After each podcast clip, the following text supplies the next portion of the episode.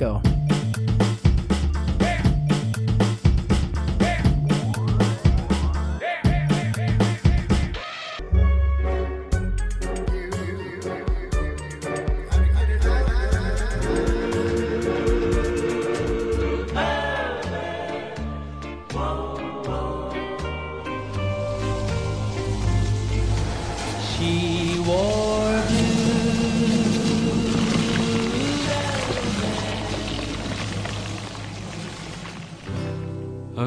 Colored clown they call the Sandman tiptoes to my room every night just to sprinkle stardust and to whisper, Go to sleep, everything is alright. Bom dia, boa tarde, boa noite, planeta, galáxia. E aí, obsessões mais uma vez aqui com vocês.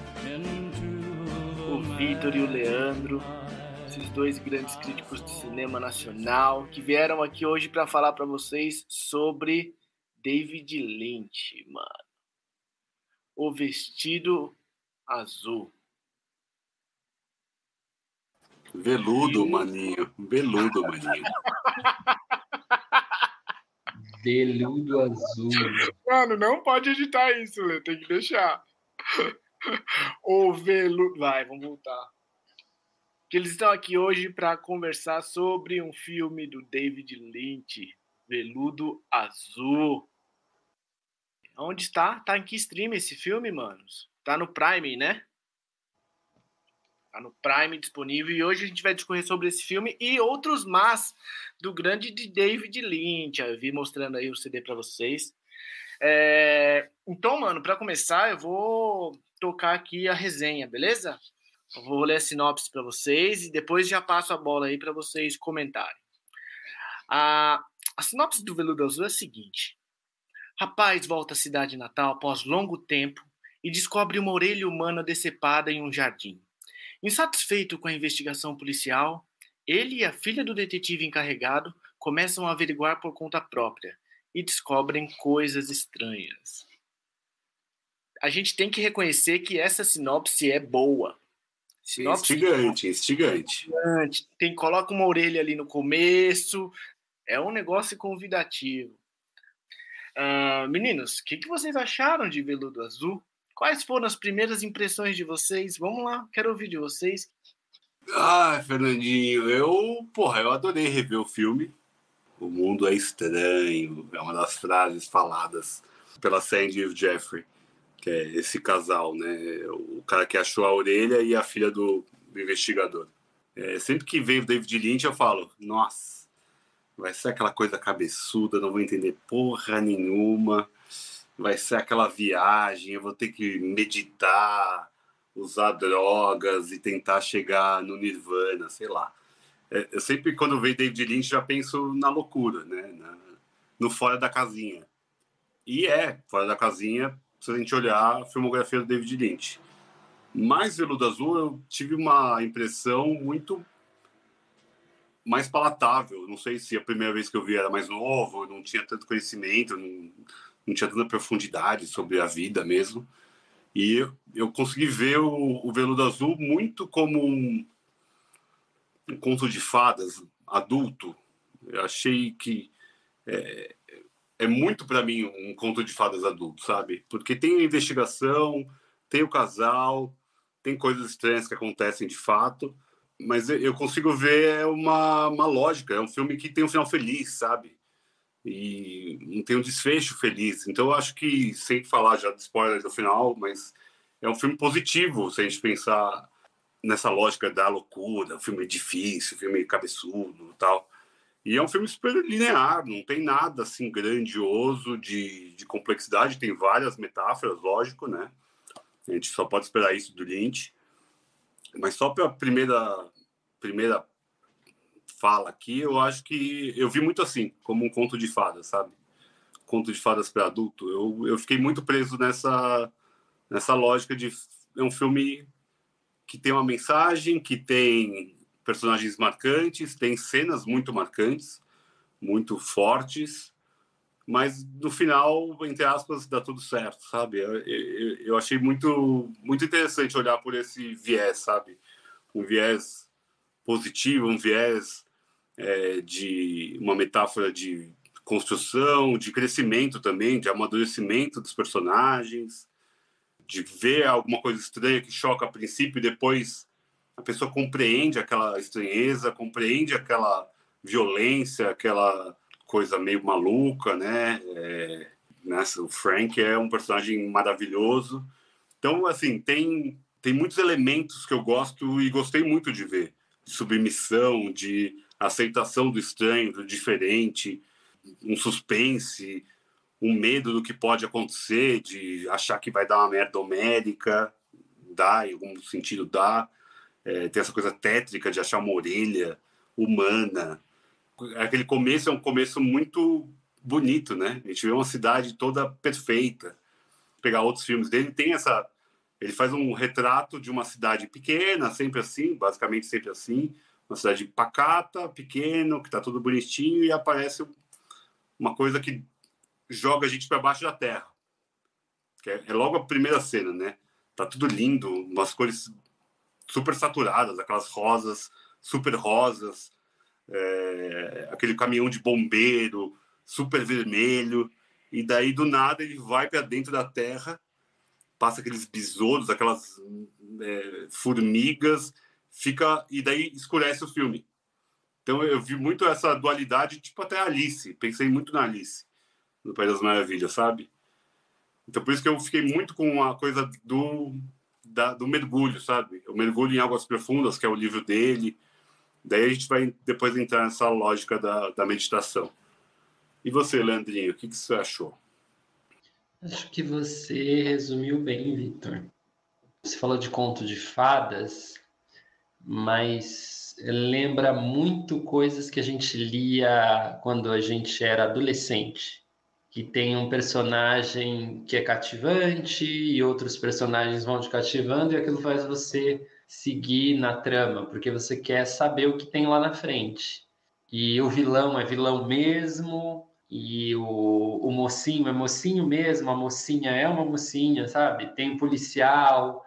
Lembra muito essas coisas que a gente lia, né? O que é, o que é a literatura infanto-juvenil, ou considerada infanto-juvenil, pelo menos da nossa época. Né? A gente leu muitas coisas que foram escritas nos anos 80, que foi quando o filme foi lançado.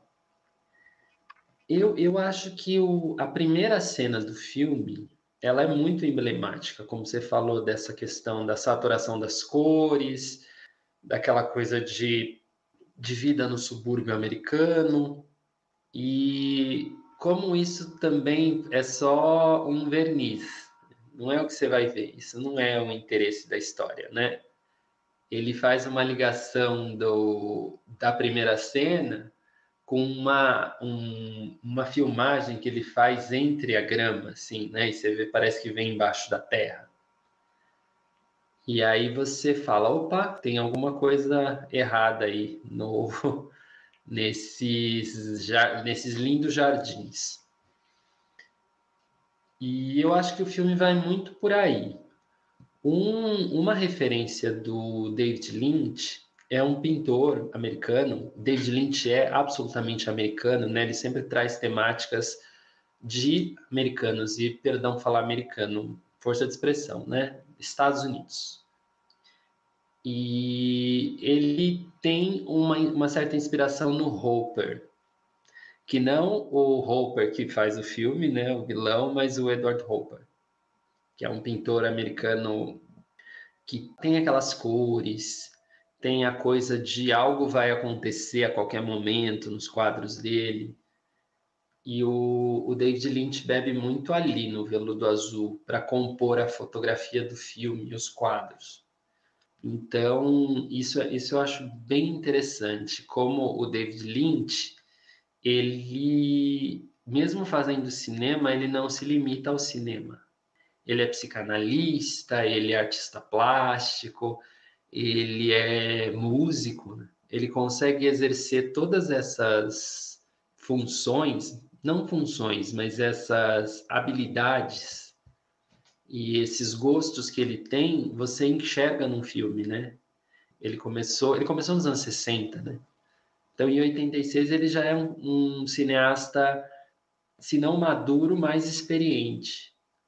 Porque eu, eu, penso que um cineasta, só um cineasta experiente conseguiria fazer um filme como O Veludo Azul, que é, já adiantando, um dos melhores do David Lynch, assim, acho bem obrigatório porque ele tem, como você falou, é, essa estética, mas ele tem atuações magníficas, ele tem um trabalho de direção, de montagem, de fotografia incríveis, tem atores muito conhecidos e atrizes muito conhecidas, muito boas, e ele explode um pouco a sua cabeça no sentido de que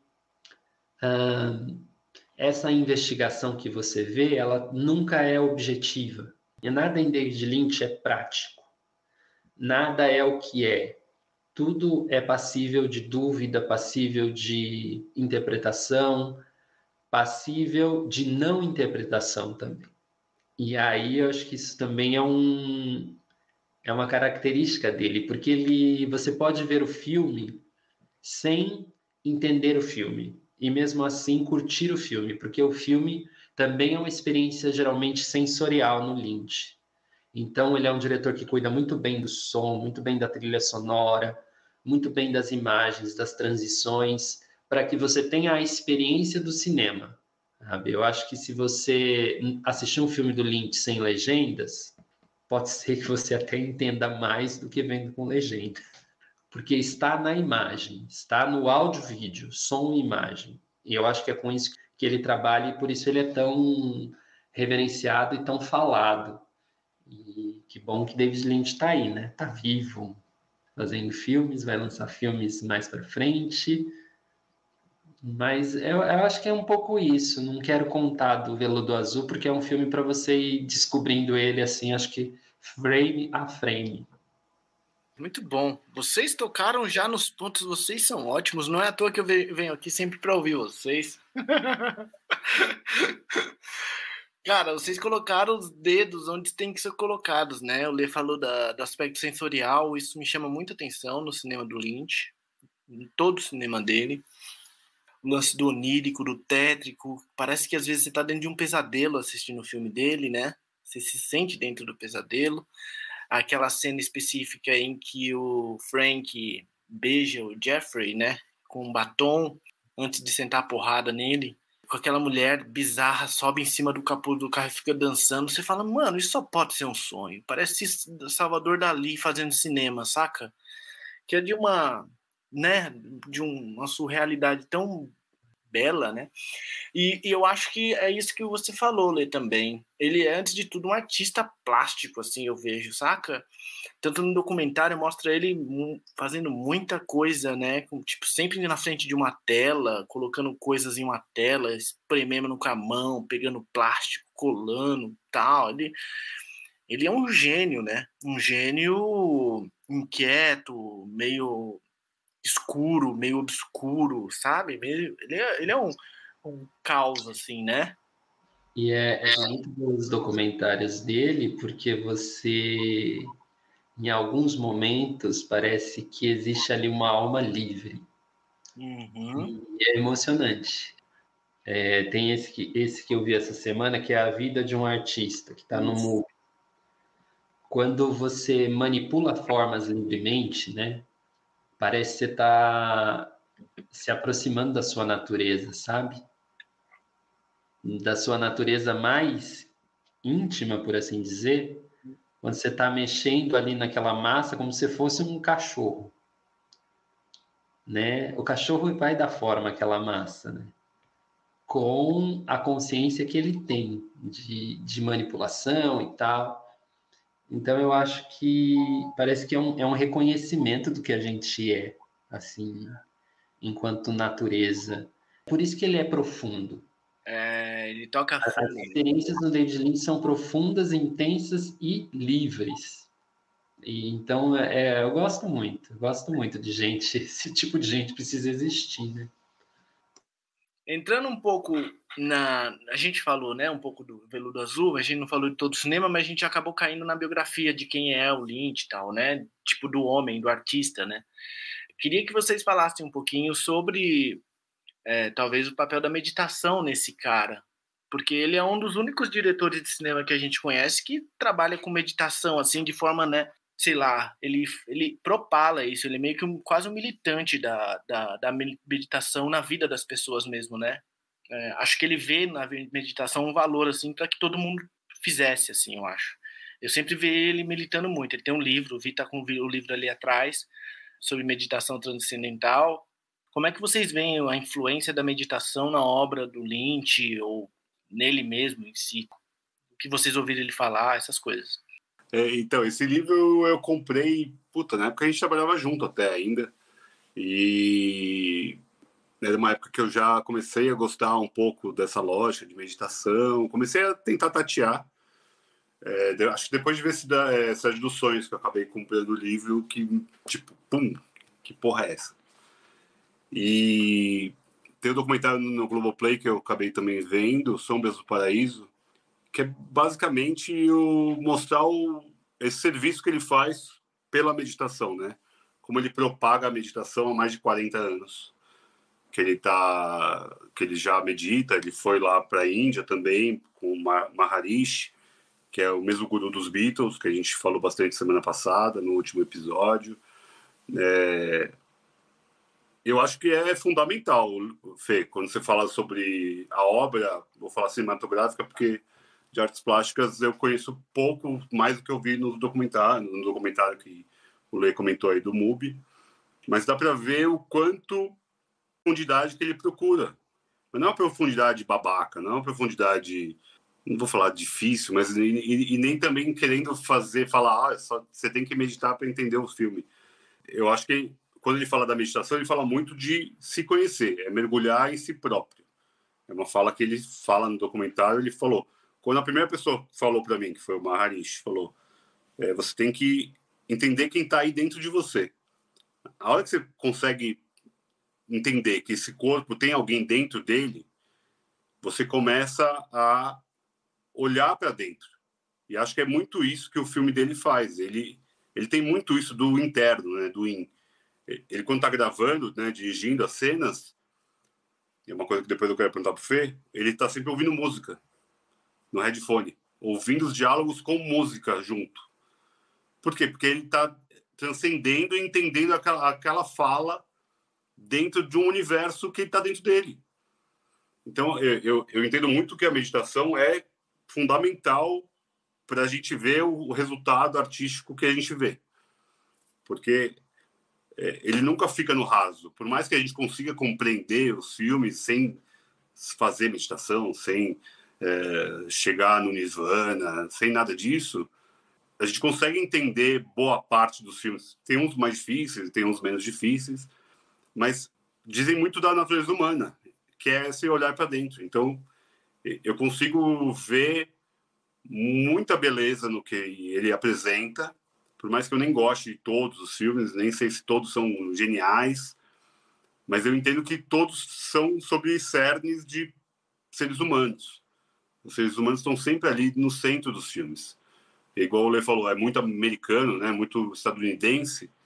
Só que é, é porque é a realidade dele, né? Mas é uma realidade que explode para o planeta. Nunca é sobre ah, aquele negocinho. Talvez Duna seja o único que, que ele fala de algo que também não é um filme dele, né? Ele foi contratado para dirigir o filme e fez o que ele podia fazer na época sobre o filme. Mas os filmes são autorais dele, digamos assim, acho que só a história real, que não é também uma história dele, que também é um filme mais normal, digamos assim, o ser humano lá está lá no centro, total. É a história de uma abnegação por um, por um homem que quer atravessar o país em cima de um motorhome, de um cortador de grama. E daí é, é esse desejo, é, e daí fala muito do desejo, do, do intrínseco, do, da vontade humana, do, do que está lá escondido, que você não quer ver. Então, por isso que o Fê, quando falou, ah, tem muito de pesadelo, muito de sonho. É isso, é o que está dentro da gente. E a gente normalmente foge disso. E o David Lynch vai lá e, pum, coloca na, na tela.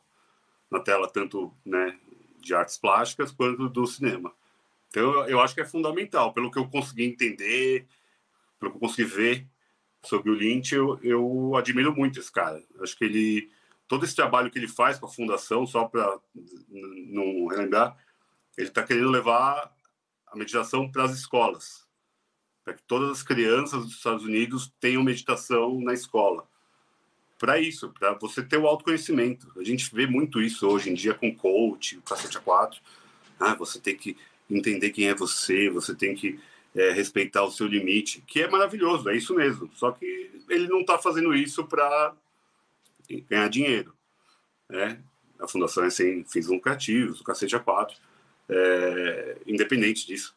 Mas ele tem, ele sabe que isso muda a vida das pessoas, como mudou a vida dele. A vida dele mudou totalmente depois da, da, da meditação, abriu essa criatividade. Acho que tem isso, né? Aliar a meditação com a criatividade. Nessa criatividade boba que a gente tem ouvido cada vez mais no mundo corporativo. É a criatividade de ser uma pessoa. Mas, ser você, vai, é, é a lógica de ser você mesmo. Que parece muito raso, né? A gente, eu falando assim, eu estou me sentindo muito raso. Não é. Porque o Lê certamente tem muito mais conhecimento sobre meditação do que eu. É, e vai falar muito melhor do que eu, mas a minha sensação é essa, é esse olhar para si, que eu acho que é fundamental. Não é, Leandro? Vai, Leandro. Agora eu quero ver. Que o Vitor falou, é, Lê certamente o especialista aqui é você. Então vai, Lê. Fala sobre a meditação em David Lynch. Eu tenho uma provocação para fazer depois que o Lê falar. Mas a yoga também é muito importante para isso, mas é só para fazer o link aí com o Lê também. eu, não, eu não sei como é para David Lynch, mas o Vitor falando e eu relacionando, né, David Lynch, a meditação, e essa semana parece que não tem como é, dissociar as ideias de David Lynch de meditação. Né? E eu, eu entendo que a meditação é para ele, porque eu acho que a meditação serve para dar suporte. Então, Vitor falando, eu fiquei até emocionado, porque eu acho que em momentos da minha vida que eu me senti muito sem suporte, acho que a meditação me salvou e ela me salva. Meditar, eu acho que eu gosto da ideia de médio, sabe? Do meio, de achar um, um balanço, um jeito de permanecer, às vezes até ancorado a essa dimensão. A gente geralmente associa a meditação ou a coisas mentais ou a coisas espirituais. E dentro da minha experiência, eu acho que não é.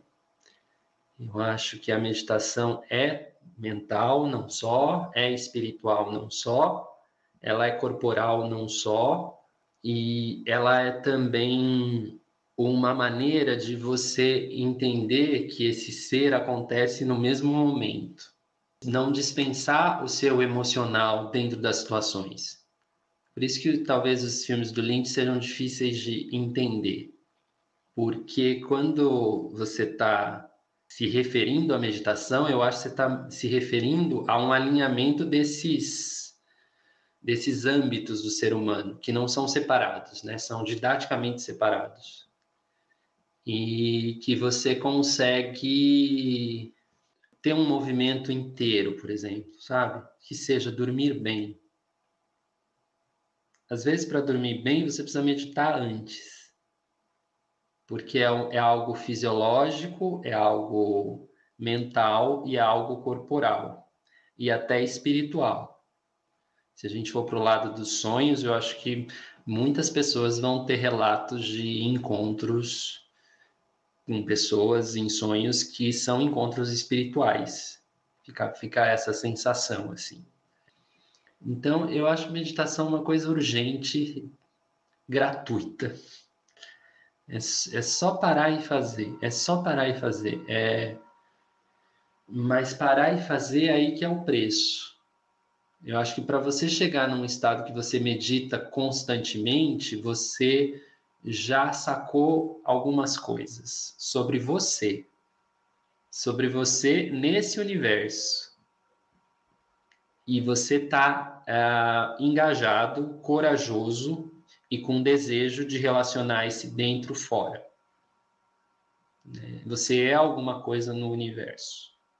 O David Lynch, ele faz muita referência ao céu nos filmes dele, né? E, e eu acho bonito, sabe? Porque é, somos nós, assim, é muito, é muito louco. Geralmente, quando você medita, as estrelas vêm, assim, né? Vem pontos de luz na, numa escuridão, assim, às vezes você, você, você pega aquilo. E é isso. Eu acho muito importante meditar muito. Que lindo. Olha o que eu achei aqui. A verdade é que pela meditação você se torna cada vez mais você. É uma frase do livro. Pode crer. Um capítulo só para falar essa frase. É, fica difícil falar agora, depois dessa emoção toda aqui que o Lynch despertou em vocês. Mas, é, não, eu acho meditação fundamental. Eu tenho meditado todos os sábados com o Lê, mas eu preciso colocar isso ao longo da minha semana também, porque eu sinto falta. É... Eu acho um exercício fundamental também, porque você se encontra com você mesmo, e eu creio que o Lynch também, saca? Ele faz isso há 40, a gente estava vendo antes aí, né? Ele é praticante da meditação, essa meditação transcendental há mais de 40 anos e tal, faz todos os dias e tal, e claramente isso tem reflexo na obra dele. Mas eu queria fazer uma provocação aqui, que é tipo assim: estaria a meditação transcendental do Lynch é, no mesmo patamar que talvez a psicomagia do Alexandre Rodorovsky? É um elemento que dá para correlacionar, porque são dois grandes magos, dois grandes mentores do cinema e nossos, por que não? A gente já pode dizer, colocar o Lynch aí na lista também do nosso mentor intelectual, se estiver nos vendo, assim como o Alexandre sempre nos manda aí notícias de que está tudo bem. É, é uma, é uma parada, né? É o lance metafísico que está ali nesses caras, né? Muito forte. E isso pega a gente do cinema. E, né? e, o pessoal aqui no chat está pedindo para você falar um pouco mais sobre o que é esse lance aí de psicomagia. A psicomagia, cara, pelo que eu lembro, a psicomagia é me corrijam se estiver errado, é uma forma de cura, um processo de cura criado por Alejandro Rodorovsky. É um método em que você talvez espie os seus traumas através de uma interpretação, uma sugestão interpretativa, alguma coisa assim. Então, o Alejandro cria situações em que a pessoa vai lá, trabalha e trabalha com ela, atuando nessa cura, ela meio que espia talvez os traumas que ela tem. É uma uma forma do Alejandro Rodorovsky se encontrar no mundo. E eu fiquei pensando, né? De forma alguma coisa próxima, o David Lynch tem isso também, né? Talvez para ele seria a meditação transcendental. É, acho que faz sentido a provocação, Fê. E até quando a gente fez o episódio da Montanha Sagrada, a gente falou, né, sobre o Duna do Jodorowsky. E o Jodorowsky falou: o único cara que poderia fazer Duna que não fosse eu seria o David Lynch. Então não tem jeito. E ele só tinha feito dois filmes antes do Duna, né? O Razorhead e o Homem-Elefante. Então ele viu com dois filmes, longas metragens, claro, tem vários curtas mais experimentais an anteriores, é, lá nos anos 70. O Razorhead é 77, 76, 77, por aí. Homem-Elefante 80, daí Duna 84, se não me engano, acho que é isso. Então, era uma outra época, né? E eles já estavam uma mente muito evoluída. Eu acho que cada um ao seu jeito, né? Porque de alguma forma a meditação a gente só precisa de nós mesmos e acho que a psicomagia se, se apega a outros elementos, até o tarô que ele tem todo o lance do tarô, é, que não deixa de ser humano, né? Não deixa de ser algo humano, mas é, você depende de algo. E acho que a meditação é muito mais um olhar por si só, digamos assim, né? É, acho que é a única diferença um pouco maior, mas eu entendo total a comparação, porque são essas ideias de você expandir a sua mente, né? É, a gente pode depois falar de drogas e tudo mais, né? Que aparentemente os dois nem são usuários nada, porque nem precisam. Eu acho que é, é chegar nesse nível de espiritualidade, sem ser religioso, de sair do próprio corpo e se enxergar. Eu acho que tem um pouco disso. Daí Até o Fernandinho pode pirar na parte de espiritualidade, do espiritismo, inclusive. Mas é, que são coisas realmente que acho que não estão ligadas, mas estão ligadas, sabe? É, esse que acho que acaba colocando o que eu falei antes, é o humano no meio. Eu consigo entender e consigo querer fazer sem precisar acreditar em alguma coisa que não seja só eu mesmo, sabe? Acho que é um pouco disso. Lê, quer falar sobre psicomagia e meditação? Nossa, eu acho que dá um episódio só sobre meditação, um episódio só sobre psicomagia. Mas eu, eu acho que assim, o que leva as pessoas geralmente à meditação, à psicomagia, etc, etc, etc, geralmente são motivos pontuais. E se você realmente se dedica, você vê que ao que parece, aquele motivo que para você é pontual é só o motivo que você notou. O motivo onde a sua consciência chegou, seja ela física, seja ela mental, espiritual, para você perceber que a gente tem muito pouca oportunidade de ter pontos de vista mais amplos sobre nós mesmos. E eu acho que nisso a, a meditação ela, ela pode ajudar, porque a meditação é essa, essa ideia de contemplar o, o, o eu. Né? E o eu não no sentido egoísta ou individualista. Né? É, eu sou tudo e tudo sou eu. Para usar essa, essa coisa de, de oposições, né? eu sou o bem e o mal mas eu também sou o que está entre o bem e o mal e o que está para além disso. Porque o universo é, é infinito. Então, é se conectar com essa sua parcela do infinito. No final do filme do Lynch, que é o Straight Story, né? História real, você vê essa ponte, né? A transferência dos dois irmãos para o céu e como sempre que ele pensava no irmão de uma certa maneira, pelo menos isso veio para mim no filme, apareciam imagens do céu e não o céu o céu como o paraíso, sabe, de tantas religiões. É o céu mesmo, o céu que a gente pode olhar, que a gente pode contemplar, sou eu. Eu é sem muito... querer cortar seu pensamento, o nome do documentário é Sombras do Paraíso, porque não é esse céu, é o céu da sombra, somos nós, né? Acho que tem um pouco disso. Sim, e, e eu acho que o, o David Lynch talvez se, se torne incompreensível em algumas maneiras, de alguns lugares, porque essa compreensão só poderia chegar para ele mesmo. Estou supondo aqui, mas também usando um pouquinho de como eu sinto a meditação assim na minha vida e na vida das pessoas que, que eu consigo compartilhar, né? Esse cultivo do que está em mim e do que está em todo lugar é uma coisa assim maravilhosa, sensacional de você querer descobrir e buscar uma vida inteira, sabe? É, é, é um sentido para a vida bem, bem interessante e ao mesmo tempo é prazeroso, né?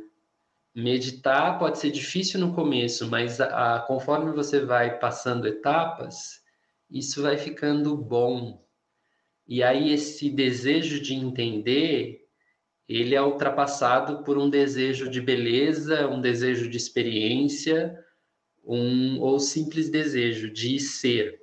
E eu vejo isso nos, nos filmes do Lynch.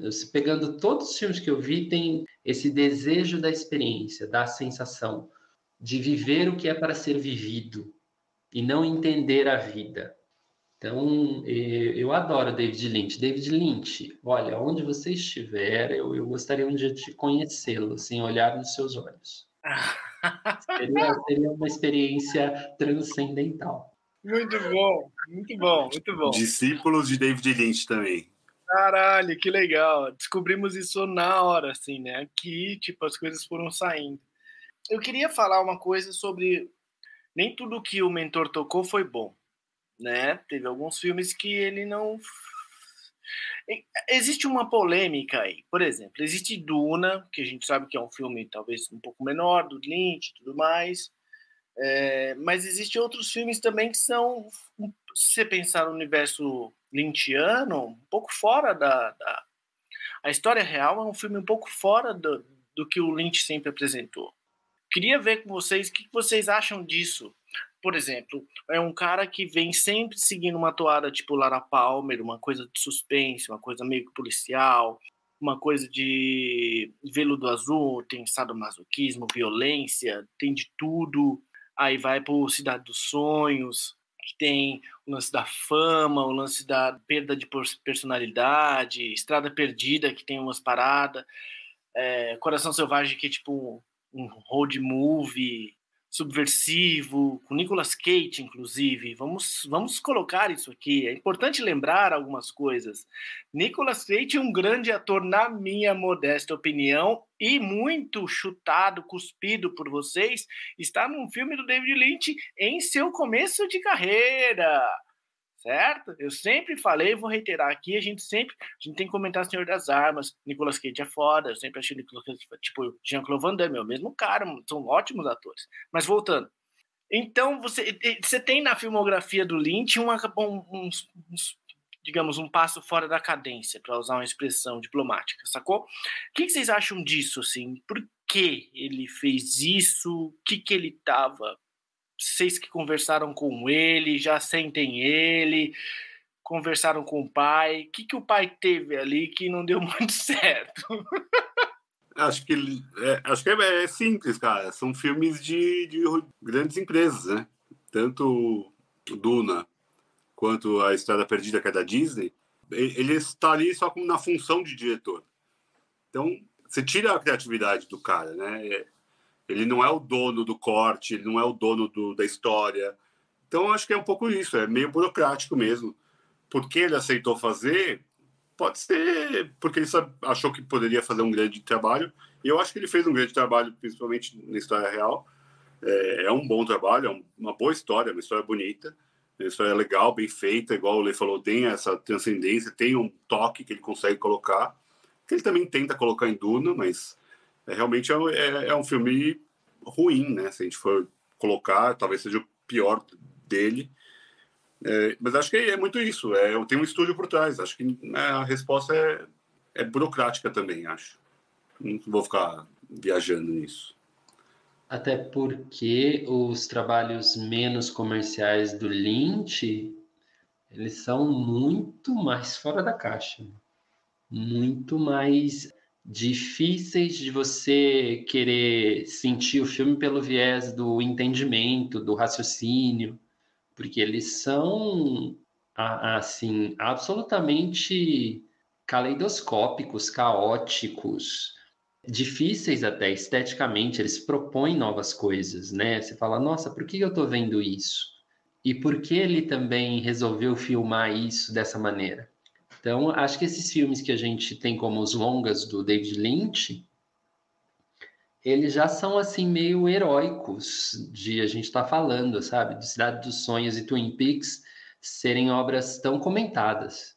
Você fala, nossa, é realmente tem uma brecha aí dentro desse dessa Hollywood para caber um David Lynch e nesse cinema de, de produção, de massa porque também provavelmente no Twin Peaks na série, que eu não assisti a série, eu via a série na, na Globo quando passava a noite, pedacinhos, não assistia a série completa, mas passava na Globo, sabe? É, tem um espacinho aí para colocar isso para o grande público. Isso também é muito interessante no Lynch. Ele ter se tornado tão grande e tão conhecido, porque ele poderia ter a vida inteira feito filmes para 100 pessoas, 200 pessoas, em mostras pequenas, mas ele não é isso, ele é um, ele é um gigante. E, gente, vocês entenderam alguma coisa de Razorhead? O nome, aliás, é um puta de um nome. Mais uma vez fica aqui o nosso registro ao Lynch.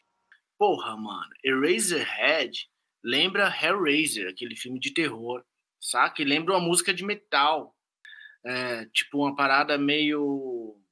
Como é que era o nome daquela banda que toca Ace of Spades? Porra, mano, uma banda. Motorhead, parece um Motorhead, assim, saca? Motorhead, Razorhead, Radiohead. Bom, mas assim, Eraserhead é de longe o filme mais difícil do Lynch ou não? Acho que dos que eu vi, acho que é, Fê. Porque tem uma estética muito complexa ali para mim, sabe? Mas é, me parece até uma viagem mais espiritual, sabe? Me parece um pouco isso.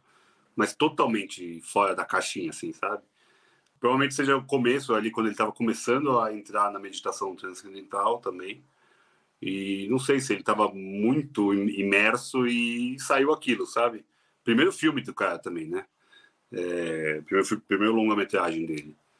Então, me parece muito isso, sabe? Ele quis colocar tudo que ele tinha. É, me parece que o Eraserhead é o experimental, daí vem o Homem-Elefante, que é mais realista, daí vem Duna, que é o de. Então, é uma carreira um pouco de altos e baixos, acho que natural, né? Ele tem 11 filmes, contando os do Twin Peaks. É, são poucos filmes, um cara começou em 77. Você vê, acho que a dimensão que é penetrar numa mente dessa e conseguir construir criativamente algo. Então, é, falar que ah, o Eraserhead é mais difícil, é mais difícil porque eu realmente não consegui emergir no filme, não consegui entrar no filme. E acho que eu também, quando eu tentei ver o Império dos Sonhos, também travei, sabe? não consegui penetrar. Parecia aqueles coelhos ali. Eu falei, ah, que porra de maluquice é essa, velho? Não é, não, não tô pronto para isso, sabe? Não tô espiritualmente pronto para isso.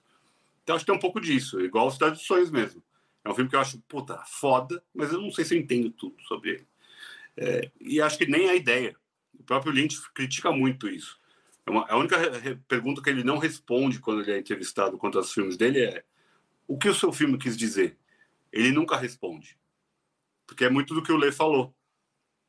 É um filme para emergir, você tem que sentir o filme. Então não adianta fazer a react do filme. Igual a gente aqui ele vai falar: nossa, tem uns idiotas gravando um podcast tentando entender Veludo Azul. De jeito nenhum, eu não estou tentando entender nada, Lynch. Você que está ouvindo a gente aí. Mas é isso, porque é instigante, é visual, é sonoro, né? A parte sonora do trabalho dele é muito incrível. É, então, acho que é, é, é, um dos mais difíceis, mas acho que é porque talvez não seja para o meu momento atual. Talvez eu não esteja pronto para isso, para emergir no filme que aparece aquele bicho estranho, sei lá, é Jesus, daí já começa sabe, a, a viajar na, na, na, loucura, velho. É isso, sei lá. Acho que achei, achei o do, dos mais complexos, assim. Lê, uh, quais filmes do David Lynch estariam na, na lista dos filmes que você não entendeu porra nenhuma? Porra nenhuma, porra nenhuma, nenhum. Sempre consigo pegar alguma coisa. E quando vejo a segunda vez, parece que também dá uma, uma clareada. São filmes para você realmente estar tá dentro do filme. Se você quer uma experiência assim para passar ao lado, não faz sentido. É, o, o Eraserhead é um filme difícil? Ele é um filme difícil, mas ele tem algumas metáforas que você vai, vai pegando, né? Vai puxando. É, Para mim é um filme sobre medo e ansiedade. Eu vejo isso no personagem o tempo todo.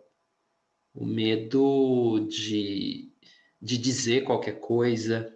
É um filme quase, quase que mudo ele, ele sofre os piores absurdos e não fala. Quando ele fala, ele fala uma coisa muito trivial. E você fala assim, dando um exemplo, você sofre a pior, você sofre, sei lá, uma grande violência e você está numa mesa de jantar, então você fala, ah, tem mais sopa? Então, esse personagem é muito isso para mim e a não identificação com o filho, né? O filho vira um monstro. Eu acho que quem é pai pode, pode sofrer daquilo sim. A gente tem mãe, então, a gente tem milhares de experiências aí, de relatos de depressão pós-parto, né? Do que é essa, do que é ver aquele ser. Ele pode ser um monstro, um alienígena, algo que te dá medo e que te, e que te deixa ansioso quanto a, ao futuro e tal. O, o Eraserhead eu acho que é o filme do Lynch que é assim. Por ser dos primeiros, eu já acho ele uma obra-prima, sabe? uma obra-prima. Um filme que bebe muito no expressionismo alemão. Você vê as referências ali, né? Do gabinete do Dr. Caligari. Você vê uma certa referência do Cão Andaluz do Buñuel. Você vê que ele, onde, onde ele se inspirou, lógico, além das, das viagens de meditação, mas tem esse horror ali porque ele também buscou ali a história do cinema. Aquilo é muito cinema dos anos 20, né? E o fato do filme ser quase mudo também, também dá uma pista dessa coisa de estilo, embora eu acho que não dá, não dá para enquadrar o filme. Mas o filme mais difícil do Lynch para mim é O Império dos Sonhos. É o mais difícil. Ele é longo, ele tem cortes absurdos, é, absurdos no sentido de não, não no sentido ruim, absurdos no sentido de opa, onde eu tô? Por exemplo, o Eraserhead é um filme em que o som foi trabalhado assim magnificamente, porque você tá numa sala fechada, né? Nunca tem janelas onde está o personagem, acho que é Henry o personagem. Nunca tem janela onde ele está, é sempre escuro, mas você sempre tem sensação do que tem lá fora porque tem vento lá fora, tem gente às vezes batendo na porta, a madeira range, é tudo fora. Então, assim, é, é, genial, é genial o Lynch fazer aquilo, e eu acho que eu não vi aquilo tão, tão bem pontuado em outro filme. E essa coisa de você sempre perguntar onde eu estou orbitando, onde eu estou andando que, que ele está querendo me mostrar? Onde eu estou mergulhando, né? de novo, a profundidade. No Império dos Sentidos, às vezes as cenas elas não trazem esse viés surrealista. Elas trazem uma coisa que é quase documental. E aí, logo em seguida, vem uma cena que é super surrealista. E você não faz as conexões. Tudo bem, ai, sonho, uh, chongo, é sonho, uh, tá. Mas. é onírico, idiota, é onírico. Não, não é onírico, é surrealista, então é louco, mano. Ai, adoro coisas loucas, meu. Eu sou assim, eu sou diferentona. Não é isso. Tem, tem um, um gênio ali por trás de toda essa esse caos que talvez não seja caos, talvez seja caos porque eu não consiga, de certa maneira, absorver aquilo de uma maneira organizada nas minhas sensações. Porque pelo intelecto eu não vou absorver. Você vai fazer milhares e milhares e milhares de explicações e nenhuma vai servir, nenhuma vai ser legal, porque é uma obra aberta. E é isso que é arte contemporânea em, em muitas formas, assim. Hum, eu queria puxar um tema solto. Quer falar? Me fala. Não, vai, faz a provocação, vai lá. Eu queria puxar um tema aqui que me pega muito no Lynch. Vocês até tocaram, mas tocaram em passant. E eu queria trazer aqui a baila, Matheus e nós, é, essa questão. Olha só, a, a música no David Lynch. A música é quase um personagem na, nas, nos filmes do David Lynch, né? Eu, eu... É o que eu ia falar para você. Eu ia fazer essa provocação a você, ah. meu amigo. O que, que, você achou de Veludo Azul, Blue Velvet, na voz da Isabela Rossellini? Cara, foi foda. Foi foda. Foi e, muito legal. E mais uma coisa que eu vou te perguntar. Que, que você acha do nome de uma música que é famosa, já era famosa na época, no, no, título do filme, você que é o cara da música, que sempre aqui levanta essa bandeira da música nos filmes, o nome de uma música famosa, conhecida, que fala muito sobre a existência, sobre o amor, sobre o desejo, sobre a paixão, colocada no nome do filme. E cantada ali mais de uma vez.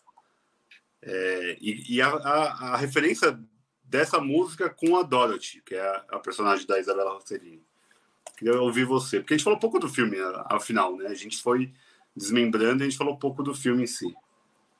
Cara, eu com a, a Dorothy, eu não tive nenhuma, tá ligado? Porra, que foda. Tive um bagulho, porra, suave, massa. Mas o que me sai, assim, é da, da obra toda do Lynch, como ele usa bem a música, saca? Tipo, a música tá muito sempre presente na obra dele. E em alguns momentos aparece uma música que serve para tipo preencher o espaço assim, sabe? E aí eles fazem uma fala assim. No Coração Selvagem tem, eles estão num show de rock, aí de repente começa a tocar uma música mó nada a ver, é uma música super lenta, eu nem lembro o nome da música, mas é uma música super lenta. E os caras lá com rock estão tocando, o cara na guitarra que tá tocando aquele som, saca? Ele, ele, ele é subversivo em todas as medidas, né? Com a música também. E tem uma cena muito marcante para mim, que eu não. Eu acho que tá no Lara Palmer, talvez o filme em si, não as séries, em que tá tocando tipo um Porsche Head, porque o som é meio trip hop, e, e, rola um diálogo surreal, assim. O cara fala: Oi, quem é você? Aí o cara fala: Ah, eu sou um qualquer coisa. Aí esse cara pergunta pra Lara Palmer de você. Aí ela fala, ah, eu sou um, bolinho, I'm a muffin, tá ligado? e aí depois o cara começa a viajar e faz assim, uma cena, assim, tipo, meio que assim, coloca a mão na cabeça e dá um tiro na própria cabeça, remete a Taxi Driver na hora para mim, pelo menos me remeteu, que é a mesma cena. O Joker, o Coringa também tem essa mesma cena, inclusive. E ali tem toda aquela sonoridade foda, saca? Ele sempre explora bem as músicas, assim. Em aquela Lost Highway, né? Que é a cidade Estrada Perdida, não é isso? É Estrada Perdida. Mano, o cara é um saxofonista. Tem uma hora que rola um solo de sax, assim, surreal, tá ligado? De deixar aquele cara que fez o solo da Money, do Pink Floyd, tipo assim, de joelhos, assim, sabe? É muito foda a presença da música no David Lynch, assim. É, queria saber de vocês se vocês têm essa mesma ideia ou se vocês acham tipo que é um bagulho ah, talvez não é tão importante assim, porque para mim pega muito forte. No hay banda. No hay banda, carajo!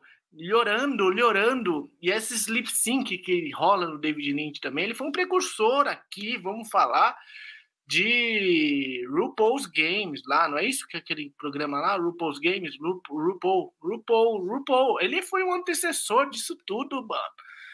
Porque, porra, em 86 a galera já fazia lip sync nessa porra por causa do David Lynch, sacou, velho? Blue Velvet já tinha lip sync, velho. Ele orando em Cidade dos Sonhos, aquele, aquela coisa que. É uma crítica. É uma crítica muito foda aquilo. A hipocrisia, né? A ideia de que ah, o real, o que, que é o real, porque até o momento que ela tá cantando, você acredita que é real. Quem não assistiu tem que assistir, Cidade dos Sonhos, fica aqui registrado vai assistir que você vai entender, porque aqui a conversa é meio onírica mesmo, porque a gente tá falando de um homem onírico, ele existe num sonho. Mas, cara, David Lynch é, é muito é um maestro da música também, né? É um cara que consegue tocar todos os instrumentos em todos os lugares, assim. Ele pega, faz artes plásticas, ele faz cinema, ele, ele tipo, é um maestro, ele sabe colocar a música certa na hora certa. O que, que vocês acham, bem? Ele é músico, né? Também. Não sei qual música ele faz. Ele é? Eu não sabia isso. Também. Caralho, que mano, mano, mano, fudeu pro Jodorowsky, hein, mano? Tá ficando ruim aqui a parada pro Jodo. Vou até vou comentar com ele no, no Insta dele lá do Jodo. Falava, Jodo, tem um problema aqui com a gente, que a gente tá. Porque o David Lynch também é comentarista de clima. Há que se registrar isso, não é isso? Importante.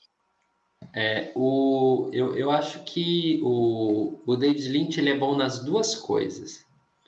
Tanto nessa música incidental, vamos chamar assim, né? Que parece que foi colocada lá com a. Foi colocada lá na agulha e roda no filme, até a trilha sonora, porque a trilha sonora dos filmes ela é muito boa, muito boa. O, o David Lynch realmente ele sabe criar ambientes sonoros e isso é, é sensacional. E é ele que faz. Se olhar os créditos dos filmes, está lá, música, David Lynch. Né? Pelo menos no Império dos, dos Sonhos, eu sei que sim. E a música do Império dos Sonhos é sensacional. A, a cena final, se você for ver o, o Império dos Sonhos, fique depois dos créditos para ver a cena final. O David Lynch faz isso às vezes. Ele sempre deixa passar um pouquinho dos créditos e aí ele joga mais alguma coisa. Então, isso eu também acho legal, assim. Do tipo, fique até o final comigo, cara, que eu vou. Eu tenho muito a oferecer. Eu sou. É muito foda, é muito David foda. Lynch. Olha, olha a equipe que está passando aqui, subindo esses créditos, ela é gigantesca. Então a gente tem muito mais para mostrar. É, eu, eu acho Blue Velvet assim muito muito incrível no filme porque você sai cantando a música, fica o dia inteiro com o Blue Velvet, assim como no Cidade dos Sonhos, a, a da, cantora, né, que, que é fortíssima e a gente não sabe por quê, mas ela é muito emocionante, né? Ela arrebata você no filme. Acho que você nunca vai esquecer a imagem daquela cantora, sabe? Cantando daquele jeito e tudo que acontece ali sobre aquele palco. David Lynch, ele gosta de metalinguagem, né? Ele gosta de filmar dentro de teatros, ele gosta desses ambientes que são mágicos, né? Que são do da inventividade, da criatividade. Ele pontua isso nos filmes. Né? No Império dos Sonhos tem teatro, cinema, aparece no filme. Aí você vai para o Cidade dos Sonhos também aparecem esses lugares e geralmente vazios, né? Então é muito sonho. Você, quem é que anda num teatro daqueles de estofado vermelho, sabe, antigo, sozinho na realidade? Né? É um ambiente de sonho. Então, acho que é isso. Ele, ele é, ele não é só bom com essa trilha incidental, ele é bom com as trilhas sonoras e ele é bom em criar ambientes sonoros. Então ele deve ser um cara que cuida muito do som do filme dele, assim. E trabalha com gente muito boa, é, é, é notável. Fernandinho, você tem uma cena predileta em Veludo Azul? Cara, tenho, tenho, tenho. É muito difícil para mim escolher, porque todas as cenas que o Frank aparece, eu fiquei assim, eu fiquei. Cara, sabe aquela sensação de você ter uma parada muito louca com o um personagem, assim? Você fala, mano, eu queria fazer esse cara no cinema, tá ligado? Ou no teatro, porque, mano, é muito insano. Ele deve ter procurado dentro dele umas coisas muito bizarras, assim. Aquele mano psicótico, doido, tresloucado, com aquela porra daquela máscara que ele puxa, sei lá o que tem dentro daquela porra. É um mano que tem umas vibes sexual estranha, né, velho? De beber, de bater nas pessoas. A minha cena favorita é justamente quando o Frank chega na casa da Dorothy, né? É, e, e coloca e, e fica brisando naquela parada lá do, do negócio e depois estupra ela, sei lá, né? Acho que a parada é essa. Essa cena, para mim, eu achei muito marcante, porque é a primeira vez que ele aparece no filme, inclusive, aparece ali, mano. Esse maluco é 13, 13, 13, tá ligado? Tipo, mano, cuidado. Toda vez que ele aparecia, toda vez que ele aparecia, eu falava, mano, o que vai acontecer agora? Porque, pasme, eu não tinha assistido Veludo Azul. Eu tinha assistido várias obras do Lynch, mas Veludo Azul ficou. E eu tive a grata, o grato presente dado por vocês aí de ter assistido essa semana, porque eu falei, ah, mano, vou assistir. Assisti Razorhead, que eu não tinha assistido, e assisti o Veludo Azul também. E eu fiquei de cara com o Frank, assim, é naquela cena em que ele pega a Dorothy na cama e o Jeffrey tá no armário olhando. Eu acho uma cena muito forte, tá? Muito pesada. É, e, e é, uma, é, uma, cena louca, né, cara? Porque nem os melhores sadomasoquistas conseguiriam fazer uma coisa daquela, porque ele tá num tom diferente, ele tá numa parada que, mesmo ali, não é totalmente a realidade nua e crua, tá ligado? Mesmo ali não é. Tipo, tem uma parada do Lynch ali, uma leitura, uma parada que leva para um lugar diferente do que a gente poderia esperar, esperar de um realismo cru e, e pronto, igual os filmes da Reserva Imovisão Trem, tá ligado? De tipo, ah, mano, sexo aí, te estupro na lata, pai, toma aí, é isso que a gente é mesmo, joga na nossa cara. O Lynch tem uma parada que leva para um lugar diferente, assim. E eu acho muito, eu acho esse cara, na moral, é um dos piores, assim, um dos piores caras que eu já vi no cinema de, de ser desgraçado. E você, Lê, tem alguma cena marcante? Muitas. As que aparece o, o Dennis Hopper, né? Não lembro o nome do personagem, mas o ator é o Dennis Hopper. É o Frank. Frank. Frank Booth. Frank Booth. Todas as cenas que ele aparece são um acontecimento. Mas eu queria fazer uma menção ao Joel Grey, que aparece no filme. Ele é o host da festa, que ele fala no microfone. Nossa, é ótimo, ótimo ele, Lê! Cara, ele é insano aquele cara, ele é muito teatral, gente, ele é muito foda. Ele é lindo, mano, o jeito dele... Yes. Ele é maravilhoso. Ele faz uma, uma participação rapidinha e é um, é um ator assim lendário de Hollywood. Ele canta In Dreams do Roy Orbison, né? Na, naquela hora com aquela lanterna na mão, a... ele fica ali cantando. Porra, ponto alto do filme. E ele, ele é o, o ator principal do Cabaré, né? Ele é o Ense, que ele faz lá no Cabaré o papel de host também. Cara, então, eu não tinha percebido ele no cabaré. Olha, ai, gente, como a vida é profunda. É, mais como jovem, mas. gente, como as molas da vida são profundas. Velho, eu não tinha visto. Uma, uma bela homenagem. Você vê que dá para viajar muito no. Nossa, David Lynch é. Dá para fazer um podcast só sobre ele, 60 episódios de.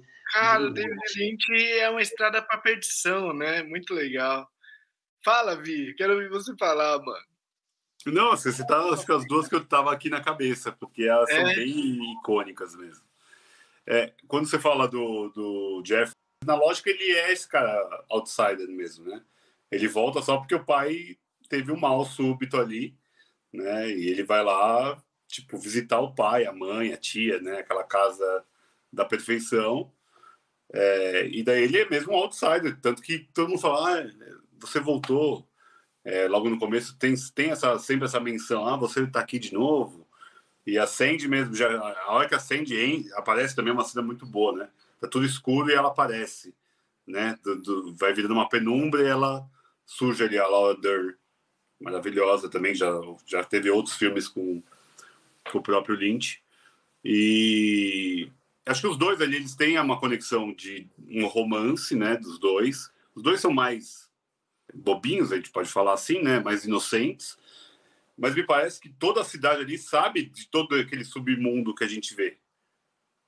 É meio que eles, pô, eles vão, eles juram que eles estão aqui para desvendar toda essa cagada que é essa cidade bosta, a cidade que aparentemente é linda e não é. E daí eu acho que tem um pouco da perda da inocência do Jeffrey quando ele está dentro do armário. E ele vê aquilo e ele não explode. Porque, sei lá, uma pessoa normal, sem querer colocar normalidade em ninguém, mas uma pessoa que não, nunca viu aquilo, a hora que vê aquilo, ia fazer algum barulho, ia sair correndo, ia dar um berro, sei lá, qualquer coisa, ou se cagar na calça, sabe? Ele não, ele tá olhando e ele tá sentindo aquela, seja desejo, seja repulsa, passa tudo ali na cabeça dele. Por isso que ele me parece um pouco a, transição de menino para homem ali. Tanto que depois ele apanha, ele não revida. Me parece tipo, porra, eu vou ficar quieto aqui porque senão eu vou morrer. E me, me parece uma. Ele amadurece, né? Me parece uma jornada de amadurecimento dele quando ele vê aquele cara falando que quer voltar para a barriga, que eu, ele é o bebê. Então tem essa cena, né? A lógica da maternidade. A mulher perdeu o filho, né? E o marido que estão sequestrados, sumidos na lógica, tal. A gente não, ainda não saberia ali dizer o que tinha acontecido. E a música Blue Velvet é uma música de amor, né? Para esse homem que se foi ou morreu, daí depende da interpretação. Então, por isso que eu, quando eu perdi a música, é uma música que mostra aquela mulher que já não tem mais sentido de vida. E a hora que ela aparece nua na, na, na casa dele ali, surge um ciúminho ali da Sandy, que também é um joguinho de, de paixão, e daí estão os três sentados no carro, meio que, caraca, ó, ó a loucura que é essa cidade, ó a loucura que é essa vida. Mas a gente vai dar certo, sabe? É, é, me parece muito essa, essa jornada. E depois, agora, vocês falaram, o nome dela é Dorothy. Não tem, não tem melhor conto de fadas do que Mágico de Oz, gente. É, é, é essa mulher que veio de um furacão e caiu naquela cidade ali e deixou o Totó para trás, que é o marido e o filho, talvez. Então me parece um negócio muito louco, assim, sabe? É filmaço, dá para ir longe. É Mas é importante notar que a Laura ela aparece no Coração Selvagem, no Veludo Azul e no Império dos Sonhos. Se tem uma coisa que o David Lynch é bom também é escolher artista, ator para trabalhar com ele, porque trabalharam com ele Patrícia Arquette, Naomi Watts, o Frank, o Dennis Hopper, saca? É, tipo, ele tem o dedo mágico, ele deve chegar. Qual? Anthony Hopkins, gente. O John, John, como é que é o nome do John que morreu recentemente? Inclusive ele fez o, o Homem Elefante, que o John Hurt, uma, Jeremy uma, Irons. Jeremy Irons, claro. Tem uma o Brad Dourif, que é o Raymond, se eu não me engano, no Veludo Sul. Ele simples, gente, isso, isso é muito importante, isso é relevante para a humanidade. Eu vim aqui trazer essa informação hoje. O Brad Dourif é a voz do Chuck, o brinquedo assassino. E ele fez o Raymond no Veludo Azul, gente. Aquele, aquele policial escroto. Ele é a voz do Chuck no brinquedo assassino. 1, 2, 3, 4, 5, 6, 87. Tá ligado? Isso é muito foda, mano. Isso é muito foda. O cara chama Brad Dourif. Gente, se vocês estão aqui até agora, vocês perceberam que o cara não é só bom em filme, cara é bom em artes plásticas, o cara é bom em meditação, o cara é bom em transcendentalismo, o cara é bom em música, o cara é bom em escolher direção de, de ator. Tem o, tem o topete mais bonito de Hollywood, de longe. o topete mais estiloso de todos.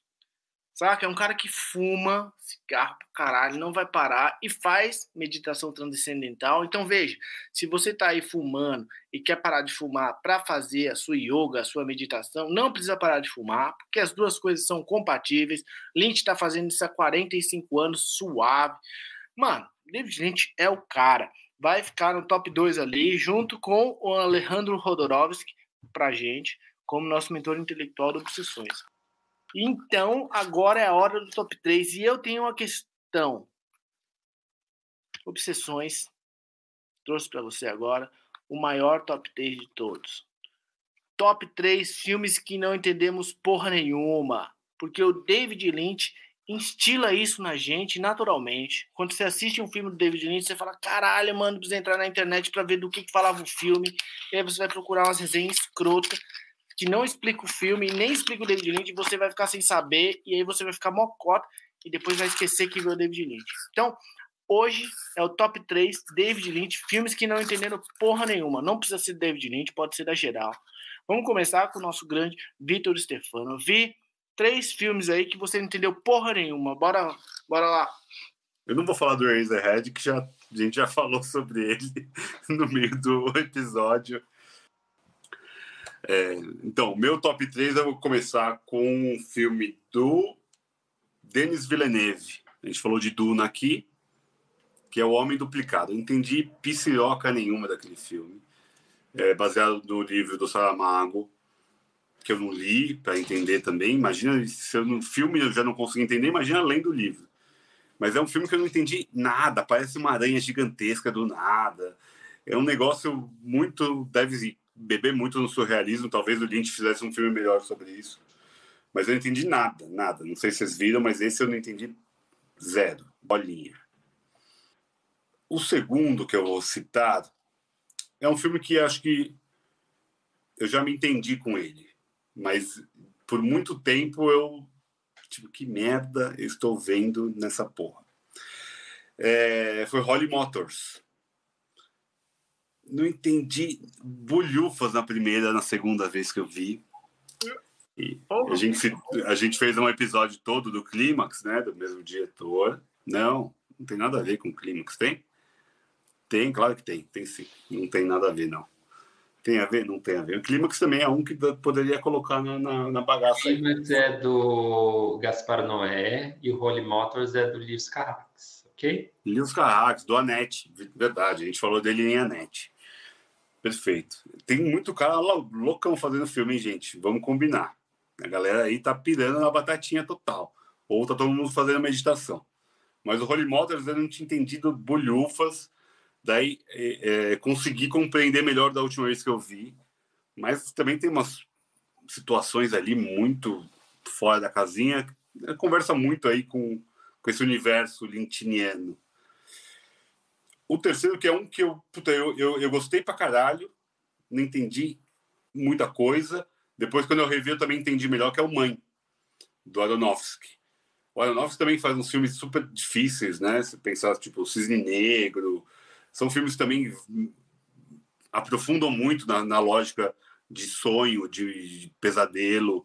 É, e Mãe é, é, muito uma referência bíblica ali, a gente, dá para compreender, mas tem cenas ali que você fica, nossa, mas para onde eu tenho que olhar? Eu não consigo, não sei nem para onde eu tenho que olhar. Tem tanta gente na tela que eu não consigo entender, daí você começa a tentar fazer conexões, entender o filme e você piora. É, é aquele filme que você tem que emergir. E por isso que eu acho que também conversa bastante aí com um pouco do Lynch. Vou citar esses três, depois eu venho com menções honrosas. Pô, eu, porque o Leandro é café com leite sempre nesse negócio, mas é um café com leite refinado, porque ele sempre coloca umas paradas que ninguém conhece. Então, como eu não quero ficar por último para ficar com o peso da, da antefala dele, eu vou falar dos meus. Um filme que eu não entendi porra nenhuma, e eu quero deixar registrado aqui, é O Espelho, do Tarkovsky. Que é um filme. É aquele filme que você assiste, cara, e você sai com mais problema do que entrou no filme, saca? Porque além dos problemas que você já tinha antes de assistir o filme, você não entendeu o filme e vai pra, pra cama ou vai ficar o dia inteiro falando, caralho, fiquei duas horas na frente da TV e não entendi a porra do filme. Esse é um dos filmes, O Espelho, de é, Andrei Tarkovsky. Tarkovsky também é um mestre se a gente fizesse uma lista de top 3 diretores de filmes que a gente não fazem filmes que a gente não entende porra nenhuma, Tarkovsky estaria entre eles sempre, na maioria das, das pessoas. Porque é difícil entender Tarkovsky. Esse é um dos filmes. O outro filme que eu não entendi muita coisa, mas eu, eu, eu adoro porque ele me pega por outros motivos, é um cão andalu, que é do Buñuel, claro, um clássico. Você acha esse filme no YouTube, muito facilmente. E você consegue ver ele e você vai sair super bem, porque você não vai entender porra nenhuma. Um filme que eu não entendi nada, mas não fui até o final porque me irritou, é o do Jean-Luc Godard, que é Adeus à Linguagem. É um filme horrível, muito mal feito, cheio, parece que não sei, cara, eu não sei. É, parece que criticar. Eu quero colocar Godard aqui, porque assim, o Godard é um cara que, né, tem um gordura para queimar, todo mundo considera o cara na quebrada, pá. Eu não considero. Se ele colar, ele não vai fumar do meu baseado. Com certeza, não vou dar para ele fumar. Que esse filme é Deus da Linguagem e tem outro lá, Imagem outra coisa lá também, mano, mas o Adeus da Linguagem é um nível, tipo assim, desnecessário de abstração. Eu não entendi porra nenhuma, não gostei do filme, é um filme que, aquele filme que você coloca e fala, mano, qual que é do cara? Que mano errado, que ideia torta, por que que ele foi Tipo, não faz, não precisa fazer. Nem tudo precisa ser feito. É bom que fique essa dica aqui para os diretores. Nem tudo precisa ser feito nessa vida, brother. Se você não tá inspirado o suficiente, mano, nem levanta a bunda da cadeira e pega a câmera e fala que vai gravar. Sacou? Reúne pessoas. Tá com preguiça? Vai dormir, não fica fazendo filme, porra. Exatamente. Tá com preguiça, mano? Ou faz curta, ou faz What the Deck, o... faz o filme do Jack que o. Que o Lynch fez com o macaquinho, pega o macaquinho e fica trocando ideia, beleza, mas faz um bagulho pequeno. Mano, os caras tentam se arrisca a fazer uma parada grande, não fica legal. E esses caras são conceituados, quem um filme deles, só que assim, na boa, eles estão cagando pro filme deles que eles já fizeram e tipo, e a galera ainda idolatra. Então eu vou ficar com esses três, beleza? O espelho, um cão andalu, que andalu é suave, mas é, o, de, o outro aí do desse último que eu falei, que eu esqueci. Godard. Bodar, Bodar, filha da puta. Odeio, fica registrado aqui, não gosto, não tem ideia por bodar, não passa na quebrada, nunca será. Leandro, qual é os seus três top filmes que você não entendeu porra nenhuma, mas merece estar citado aqui ou e merece estar citado aqui? Só para lembrar, eu falei desse filme aí do Godard no episódio do Crítico, que é filmes que eram reverenciados e a gente não gostava tanto, que eu falei sobre o Godard. Era exatamente sobre esse filme. Iconoclasta clássico, o Vitor também, não respeita, não adianta ter Não vai fumar do meu também. Não vai fumar do narguile dele, não adianta ter faixa preta que acha que vai, só porque por causa da cor da faixa, vai, a gente vai respeitar. Não vai, mano. A gente, se a gente não gostou, foda-se. Vai, Leandro. Fala lá do chá verde sobre o arroz. É o sabor do chá verde sobre o arroz. Ele tinha que fazer essa, né? Não podia deixar passar. Perigoso. Ai, diferente do Fernando, os filmes que eu vou falar eu adoro. Não entender não me fez gostar menos do filme. Pelo contrário, me fez rever, rever, rever. Então, é, o primeiro é Destino, uma animação do Walt Disney Salvador Dali, dos anos 40. É Porra, sempre... mas aqui não, não. Espera! Espera, espera! Para tudo aqui, gente! Para! Porra! O destino é. Gente, não, não, pera, não pode. Gente, caralho. Porra, mano, eu vou respeitar a sua soberania, mas tá errado isso aí, velho. Destino é um. Não, não tem. Porra! Quero, quero, quero pedido de réplica aí, de direito de resposta, esse bagulho.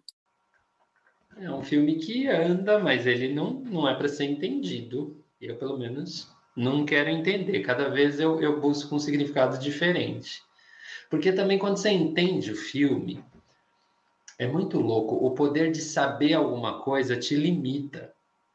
E arte não é isso, né? Você tem que ver o filme de novo e não buscar esse entendimento primeiro, porque de fato você não sabe nada sobre a obra.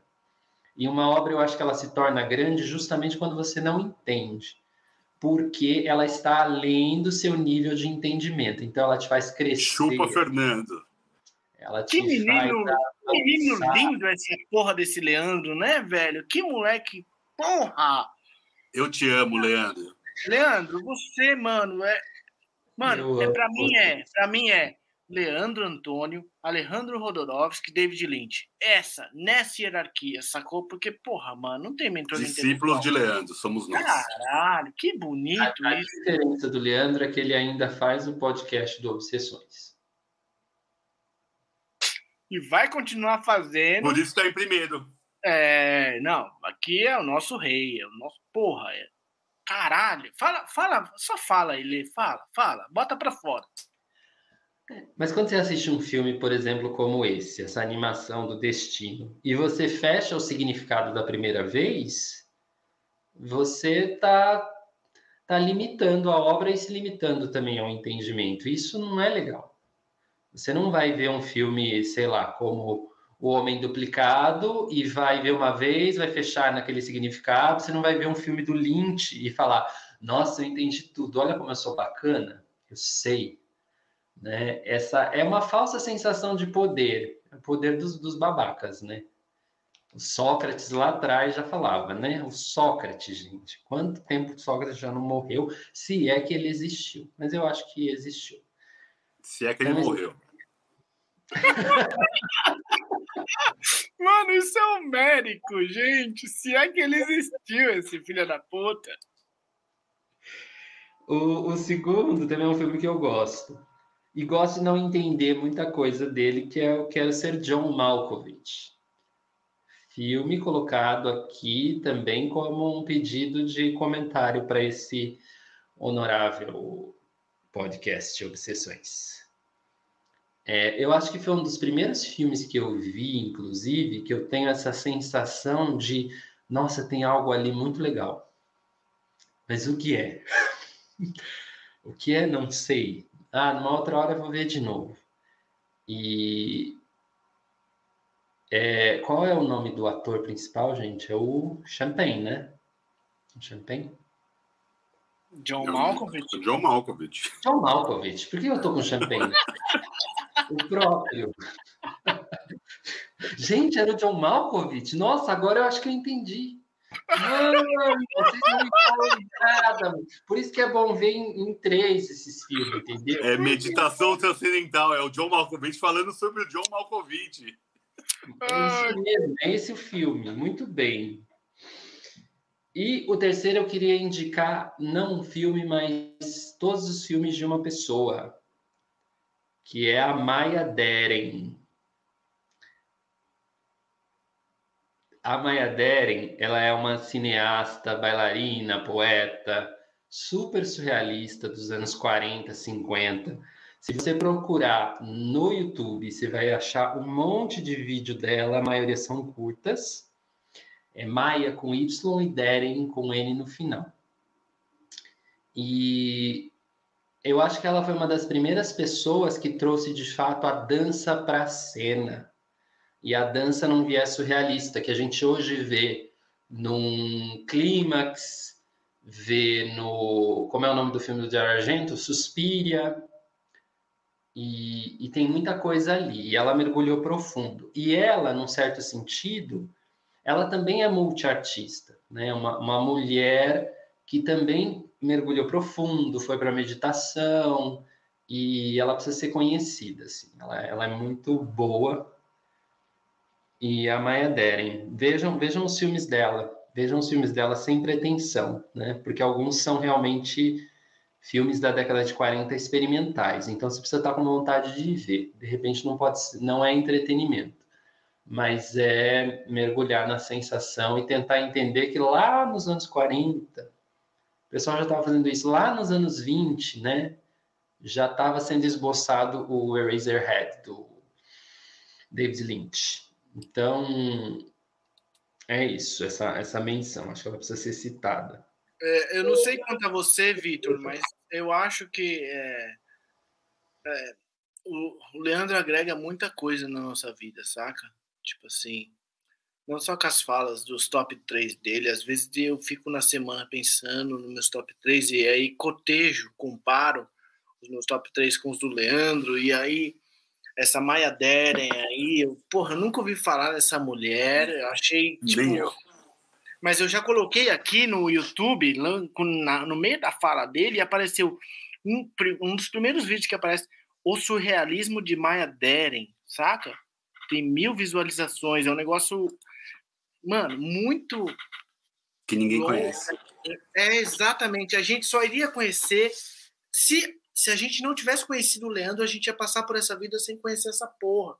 Então eu acho que. Ai, mano, eu fico até emocionado de estar aqui vocês. Realmente... O Leandro traz o creme de la creme. O creme de la creme. O Lê é muito sofisticado, cara. Os top 3 do Lê, assim, dá para fazer um top 3 só dele. Tipo, a gente não precisaria existir, saca? Porque, porra. Não, e o conhecimento que ele tem, a forma que ele coloca as palavras, se emocionou hoje no episódio de uma forma tão bonita. É, e quando ele falou sobre o primeiro filme, né, a animação da Disney, ele deu uma explicação tão não certeira, não precisa, falar, maravilhosa. Não que você falar. Eu comecei a objetar ele ali no começo, mas ele começou Impossível. a se No final das contas, eu voto com ele, eu voto com o relator nessa matéria, saca? Porque essa excelência é um negócio surpreendente, é um negócio que. Por isso que é o top 1. É isso. Menções honrosas, meninos. Vocês têm alguma menção honrosa? Não, depois da, dessa mulher que foi. Não vou nem falar nada. Fala, Vitor. Fala, Vitor. Você tem menções honrosas. Eu tive dificuldade nesse top. Depois de, Maya, depois de Maya Darren, não sobra mais espaço para a gente falar, né, Vi? A gente tem que criar um Obsessões barra Leandro só. Porra. Galera... top 3 a gente tem que fazer assim, a próxima vez, só o Leandro faz. A gente vem aqui para ouvir. É, é, a fala é essa. Vim aqui para ouvir o Leandro. Não, eu tenho essa fala Eu não vou falar os meus, eu ia falar os de vocês, só que vocês vieram antes. Disney, como é que é? O, o destino do Salvador Dali. E o John Malkovich. John Malkovich. Está no Disney Plus. Maya Dere. John Malkovich deve estar em qualquer streaming, né? É um filme grande. E é um ótimo Maya filme. no YouTube. Porra nenhuma, ele podia estar na minha lista e eu não tinha pensado nele. É, o filme do Spike Jones, eles vão para esse caminho. É, é. é um cara também que bebe aí. É, ele pode Sim. ser o nosso terceiro ali, mentor intelectual, inclusive. A gente pode fazer um Spike Jones, obsessões sobre Spike Jones. Só, só para falar, então, vai. Vou citar, todo mundo já viu mesmo. É, Doni Darko, é um filme que sempre me incomodou bastante. Você não entendeu nada? Tá tudo claro ali, querido. Tá tudo explicado na tela. Porra, Vi! Como é que você faz isso com a minha pessoa, camarada? Tá tudo lá explicado, as músicas, tá tudo lá no filme, o coelho, o que, que é o coelho? A turbina que cai na cabeça do cara, tá tudo claro, meu querido. A Montanha Sagrada também é um filme que é, explode minha cabeça sempre, cara. Não dá para não citar, a gente falou quase mais do, do, do que do Lynch aqui, mas não tem como não. E o pior é que nada, nada, nada planejado, né? O, o Jodorowsky aparece aqui nas nossas cartas. Ele aparece aqui no jogo, a gente tem que falar, né? O Imperador, talvez. Cara, o Jodorowsky tem os dedos é, esticados em muitas tortas, tá ligado? Tem uma expressão em inglês, né? Eu, eu tenho minha mão em muitas tortas, alguma coisa assim. Tipo, ele é um, um polvo, ele tá em todos os lugares, tá ligado? Sempre, a gente sempre volta aos nossos mentores, meninos. A gente precisa registrar isso. Isso é importante, tá ligado? A gente sempre volta aos caras fundamentais. O que, que é o fundamental pra gente no cinema? Se for parar pra pensar, mano, tem que ter Jodorowsky, tem que ter David. Se você ficou aqui conosco até agora, ouvindo. Primeiro, a gente agradece. Segundo, a gente agradece de novo. A gente tentou passar por todos os filmes do David Lynch, toda a filmografia. A gente pegou Veludo Azul para comentar. Mas tem muita coisa mais interessante. Tem Eraserhead, Coração Selvagem, Império dos Sonhos, Cidade dos Sonhos, Cidade. O Homem-Elefante, História Real, Cara, David Lynch é um manancial importante em que Twin todo Peaks. Twin Peaks, Lara Palmer. Mano, David Lynch é um cara muito amplo que tem. Ele chega em todos os lugares. É um cara muito massa. Ele flerta com o onírico, com outras dimensões. Ele medita. Ele tem um topete lindo. Ele é uma pessoa linda, tá ligado? Então, por isso a gente recomenda que você veja todos os filmes dele na íntegra, porque só assim você vai conseguir entender o que é a alma do David Lynch. A alma de um artista. Vocês vão entrar na vida de um artista, na alma de uma pessoa. Que é difícil. E David Lynch é sempre um mergulho. Você ficou com a gente até agora, obrigado. Valeu por hoje. Meninos, obrigado. Vi, obrigado, Lê. Sempre um prazer estar com vocês. Sigam a gente nas redes sociais. Semana que vem estamos aqui de novo com mais um Obsessões. Valeu!